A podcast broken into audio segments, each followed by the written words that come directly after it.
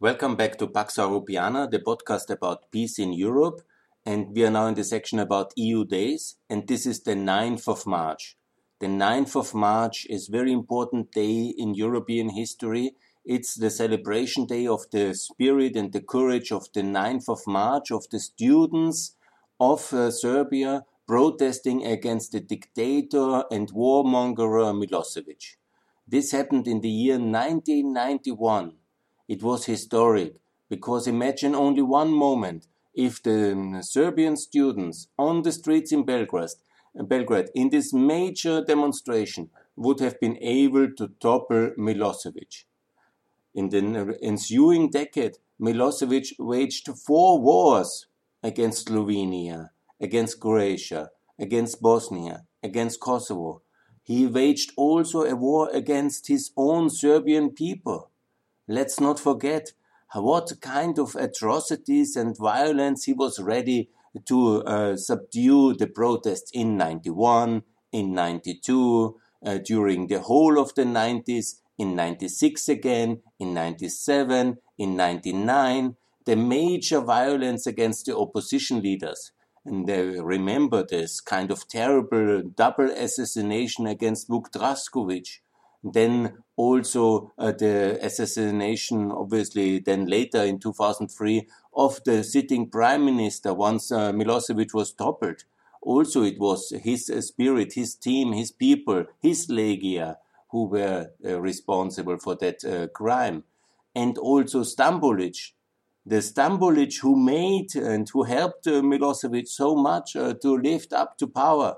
His predecessor, killed while jogging in the forest and left to rot in the forest by his kind of violent uh, criminal uh, so-called anti-terror, but in reality a terror police.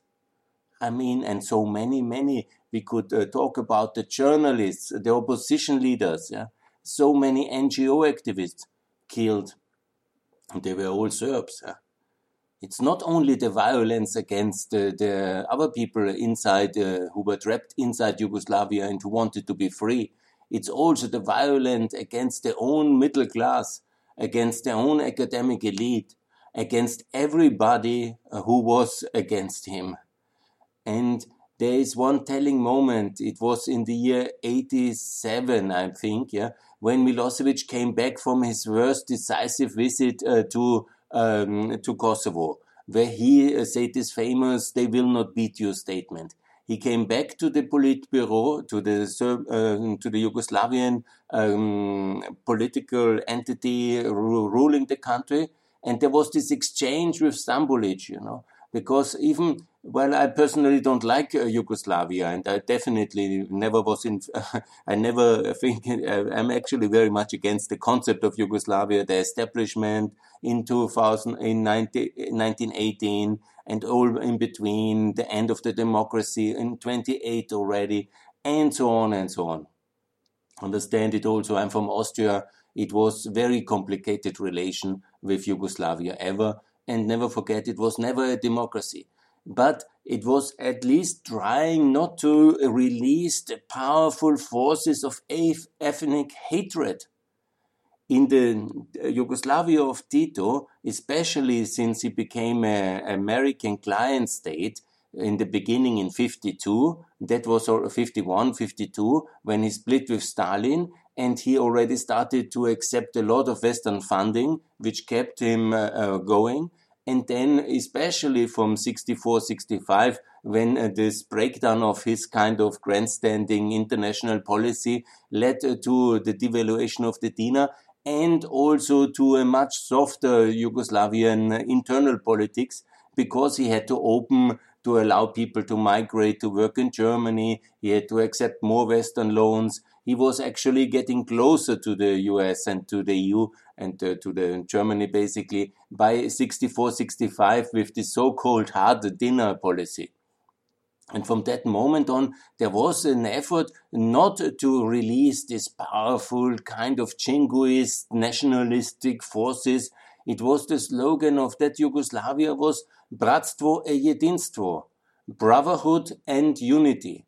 And there was a careful effort made, also, I'm sure, with international advice, but also respecting the internal balances, differences, and this uh, culminated in the 74 constitution, where there was an effort made, you know, not to have one group dominating the others, very much in the awareness of the terrible things which happened during Second World War and before, and um, especially in the Second World War, this interracial hatred, genocidal violence, reprisals, uh, concentration camps, and so on and so on. People were aware of that kind of potential of uh, releasing these forces.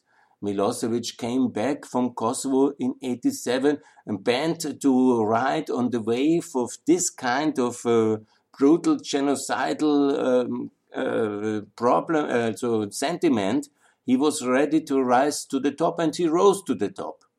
But in this podcast, I would explain that there were many people in Yugoslavia back then from 87, but permanently to this moment, many very good European, Serbian, middle class people, academics, thinkers, we should not uh, forget them.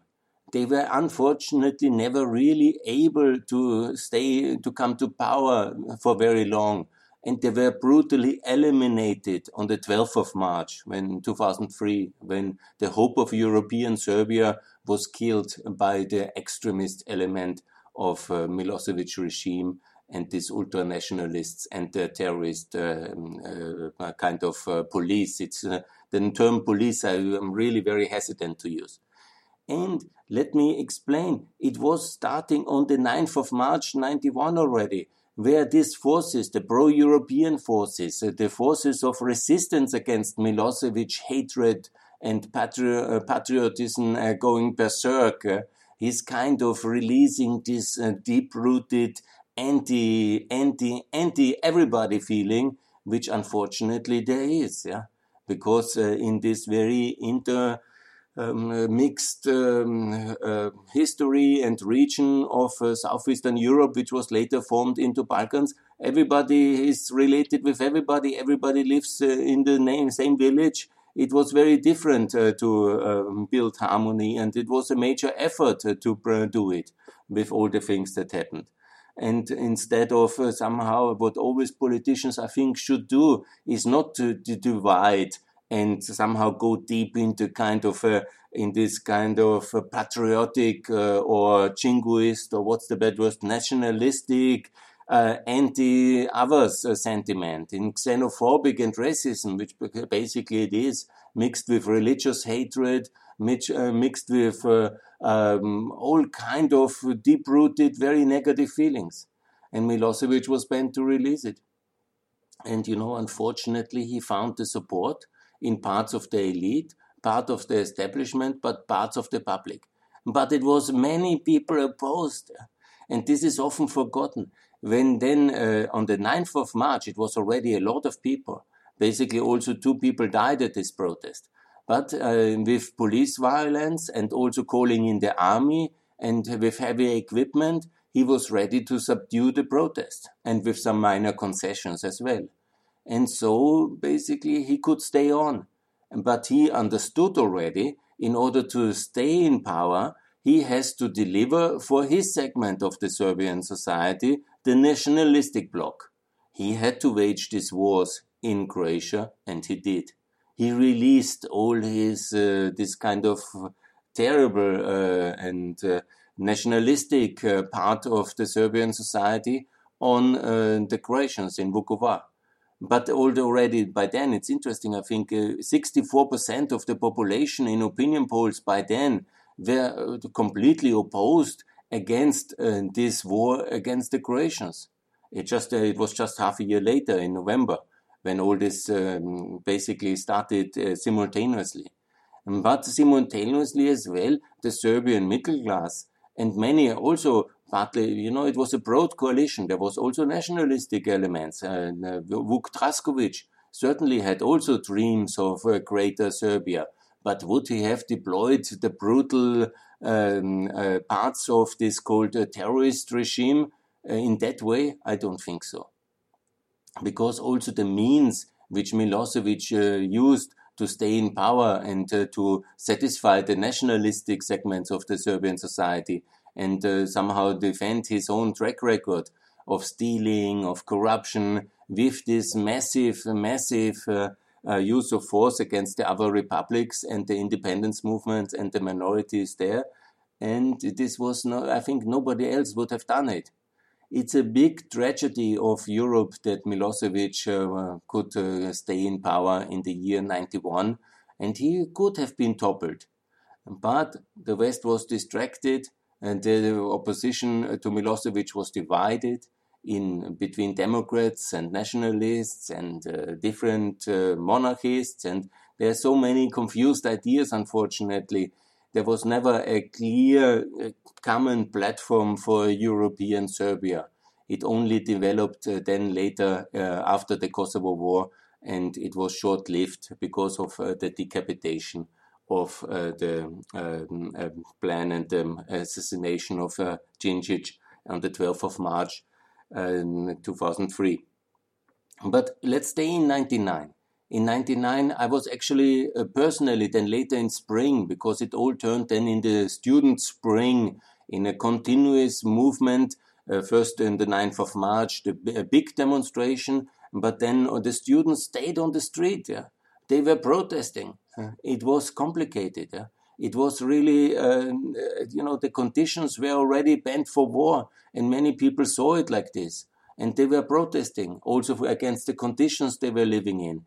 Also, uh, many in Serbia also against the breakup of Yugoslavia and the ensuing difficulties to continue their studies. It was also very difficult for that generation, some of them studying in uh, Zagreb, some of them coming from Croatia and studying in, in Belgrade and then there was the question of mutual recognition of the diplomas, where to continue the study. It was uh, the breakup of a relatively big empire at that moment, and it led to a lot of complications. And obviously, the ongoing violence. Uh, uh, first, it was less reported, but the moment it was coming clearer what is happening, that the Serbian state, the Yugoslavia at this stage uh, still, was basically using extreme violence in Croatia already. The massacre of Vukovar in 91. There was a lot of protest in Serbia as well. And there is this Serbia, this European Serbia. And when you look, if you uh, follow the Serbian politics, continuously, since 91 and 9th of March, there is continuously public protest against the government. Just the exemption was obviously uh, the uh, the phase from 2005 of October uh, to uh, the 12th of March uh, 2003. That was the only good phase of European Serbia. And in between, the middle class was basically in constant revolt against the, the elite, ongoing to this day. But somehow, with the help of manipulation of the media, control of the state sector, the security services, this, um, somehow it's possible for the nationalist um, elements to stay in power um, permanently. And also, I think we in Europe are to be blamed because we took care too little and always too late uh, to help uh, the Serbian opposition. Contrary to what is the accusation uh, in in uh, the West, in the Eastern media, if, I, if uh, Putin is always saying we are intervening too much in Serbia, it's totally the contrary. We are caring too little and we are intervening too late and too, too less in Serbia. We have abandoned uh, the democratic forces several times because it's always convenient to have a strong man in place, yeah, like Milosevic, but to a lesser extent, I don't compare him completely with Milosevic, but now Vucic, it's always very convenient to have a reliable force of stability in Belgrade. And that's something the West seems to appreciate uh, to some extent. He is a man to talk to. Yes, because he beats everybody else in submission. and he controls everything which is uh, worth controlling and so controls significant parts of the society which is already used at least one third or 40% to submission. And of course to the attached benefits. Uh, if you are regime loyal, you make career and you can have a great life in very low cost uh, Serbia because uh, most of the people have very little uh, to work for and uh, very little income. So services are cheap. the situation is always very complicated for most. But if you are close to the government, you can survive very well and you can prosper very well. And this kind of, uh, I call it this kind, it's also connected with the currency policy because it's always in devaluation and in a constant devaluation mechanism, which the Serbian dinar has now since 30 years, you can only prosper if you're very close to the key state opportunities, the defense sector, the public procurement budget, and the well-paying big jobs in the government where you can also steal a little bit or massively. And then, and in the export industries, which are also controlled by the state, either via licenses or via uh, access to raw material or via the, um, basically are anyhow state companies in the defense sector and in the energy sector and in the key manufacturing areas. So this is the situation. And how to change that when we don't care and we want always to have stability first and we really don't uh, actively work uh, with uh, the Serbian public to tell what is the fact that it's NATO membership, it's EU membership, it's the euro, and it's fast. And here is the West. We are open in a partnership, in a friendship, in a future partnership, membership, I want to say, uh, with uh, Serbia. But we cannot uh, uh, accept any kind of greater Serbia, kind of revisionism of borders, um, blocking uh, the NATO accession of uh, Bosnia, and that it's necessary to recognize Kosovo, and that will be the road to peace and also to harmony in the Balkans. And uh, because we don't say all these things, we always take consideration on the present autocrat uh, running Belgrade. We somehow then neglect uh, the real European Serbia, which is out there. I met many of them. I met many of them in the last. Um, I'm started to go to Belgrade in 91. It was later in the student spring, also from the Austrian Student Union to support. Yeah. And then when I was in EDS, I was going in 96, 97 twice uh, to the, again, the student protests. Yeah. And then, you know, I was uh, again in 2001, or was it two, after the um, uh, 5th of October revolution. And again, it all turned out down sour because we didn't do enough at the moment we could. Obviously, we couldn't have protected, you know, that uh, is the most tragic event on the 12th of March. But we could have already in the 9th of March 1991 do much more. But again, there is this division in Europe. It's such a sensitive topic because of World War II and World War I this alliance system between the French and the Germans totally divided who to support in the Yugoslavian context. This has led to complete paralysis in uh, the response. And obviously, also the um, Belgrade elite, um, unfortunately, the pro Milosevic elite, is very capable to work on our divisions and to divide the West uh, for their benefit. And so we left the European Serbia alone. Uh, we never really significantly supported it.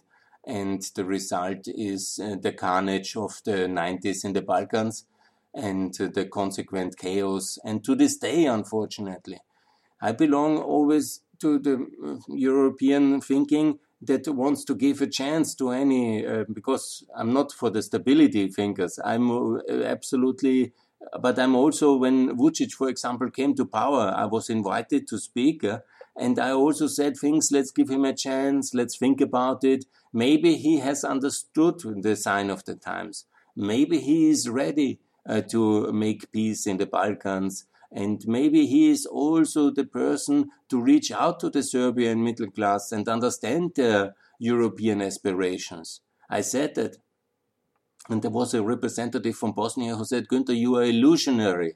He is the grandson of Tito and the son of Milosevic in ideological terms. And I said, no, I'm always an optimistic person. I always try to argue for the good, especially at the beginning of a mandate of a political leader in a difficult but very important country. But now, when we look back, just uh, seven years since 2014 and the rise of Vucic to power, in um, Serbia, you can see no contrition. You can see very little kind of uh, acceptance of the past crimes and uh, some kind of preparing the Serbian public for the European future. On the contrary, on 24th of May in, 90, in 2019, he made a big show to go to Niš uh, to uh, uh, protest against the NATO bombing in 99. And on the contrary, he is in many ways uh, the representative of exactly the wrong side of the Serbian public. The ones who crave a union with Russia, the ones who think that uh, the job was just half done in Bosnia and Kosovo. Yes, I receive such comments when I now do these YouTube videos. Many people then uh, comment openly and say, you know, in general, we think now that the job in Kosovo was just half done and we were waiting just for the opportunity to intervene again and finish what we tried in 99. This kind of uh, uh, comments I get on the YouTube videos. And this is unfortunate because it's the climate which Vucic creates. It's absolutely his kind of uh, results. A new generation. These are mostly younger people. This YouTube generation. These are not people in my age and in Vucic age, uh, around 50. these are people in their 20s and 30s. Yeah? They were not even alive at the Yugoslavian, uh, they were young children. But the creation of a media environment, so toxic that they don't respect the heroes of the 9th of March. They don't uh, feel part of the Serbian spring and the student spring of democratic European Serbia. But their mind is poisoned by the toxic narrative of Serbian nationalism, genocidal, and brutal. And we in Europe then shake hands and call Vucic a frontrunner? I mean, a frontrunner who signs at the same time um, uh, arms deals with Russia and buys all this uh, new aggressive uh, drone equipment from China and is uh, signing free trade agreements with the Eurasian Economic Union and allows the Russian uh, Ministry of Defense to set up office space in the Serbian Defense Ministry, who allows in Niš uh, to have a logistic basis for the, uh, the Russian security forces, called a humanitarian center. But Niš is very important um, uh, town, the second, the third town of Serbia, the town which is controlling Corridor 10, close to Bulgaria, Macedonia, and uh, Kosovo and Montenegro. And there to have a Russian logistic base and many other things. He's always voting against uh, Ukraine when it comes to Crimea in the UN, behaving like a Russian proxy state.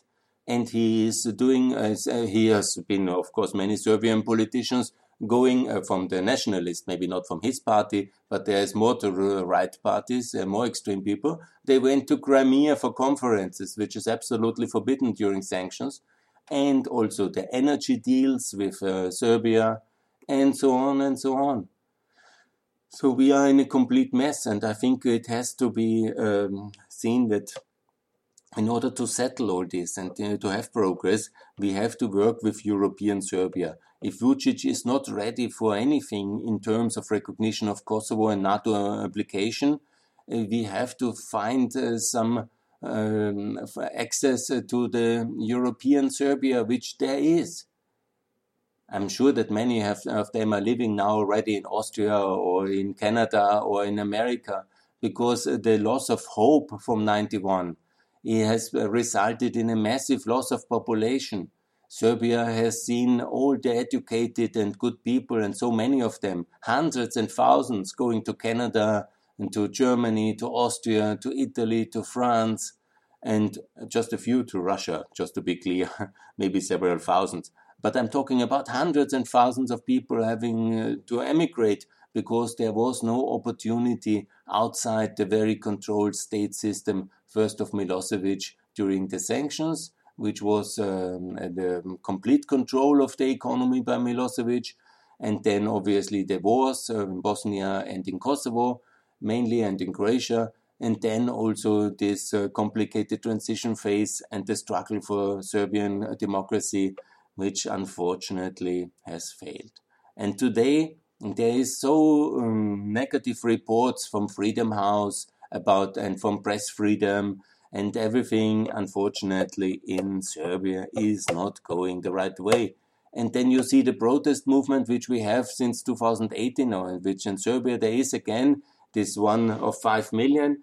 And again, you see that the Serbian state apparatus is able to sustain uh, the power against uh, mass mobilization of the people. And this is one of the tragic truths of life. And as long as you can pay your regime loyalty troops with the money of foreign investors and exports, and you can basically do what you want in a country, even in a European country. And if I'm too negative now, and if I'm I'm not correct, please um, talk, uh, give me feedback. And um, I'm doing it also to hope that I'm not correct, because I have also now almost 30 years of activity. It's now 30 years the Serbian Student Spring and it's 30 years of my student activity and later also my political activity, but also my professional as technical assistance expert in the Balkan to hope for a European Serbia, that we are all in peace, and that and also out of Austrian history. That's so important. And also to repent our own crimes because of the terrible things uh, was, which were done in the name of Austria and Germany to the Serb people there is no doubt we have to apologize and we have to also work on common memorial culture and uh, to um, understand and keep the memories of our crimes alive. But the conclusion of that process must be uh, to even work uh, much harder for a European Serbia and not, not allow genocidal narratives into the European Union. And if there is revisionist genocidal narratives in Serbia today dominant, then definitely Serbia cannot join the European Union exactly out of this reason. Because then you would be empowered, Serbia and the really wrong Serbian elite would be then empowered as a EU member to impose that kind of genocidal narrative on its neighbors, which are maybe not in the EU already, like Kosovo and Bosnia. That would be a very tragic mistake. So until Serbia has gone through this ideological cleaning and self-awareness and re repentance process and has really joined also mentally Europe, and there is, you know, certainly a third, if not 40% of the Serbian people which think like that, which are definitely in favor of Europe and understand uh, what happened. But unfortunately, we in the West have never supported them significantly and they are in the minority in all because all the leverages of power are run by this kind of uh, negative uh, anti-European, anti-freedom, uh, pro-Russian narrative. And unfortunately, there is no uh, change in the attitude of the current um, president. And the conclusion, I think, is very logical. If he is not ready for a European Serbia, and then also there will be no peace. So we have to faster integrate Kosovo and Bosnia to make them safe in NATO and uh, to make sure they will never be attacked uh, by any kind of uh, Serbian aggression. And we have to isolate uh, Serbia alone in the Balkans as the only non NATO and non EU member left over. And, and then basically um, you know, we wait until uh, wisdom comes, and maybe a 9th of March will come in the future.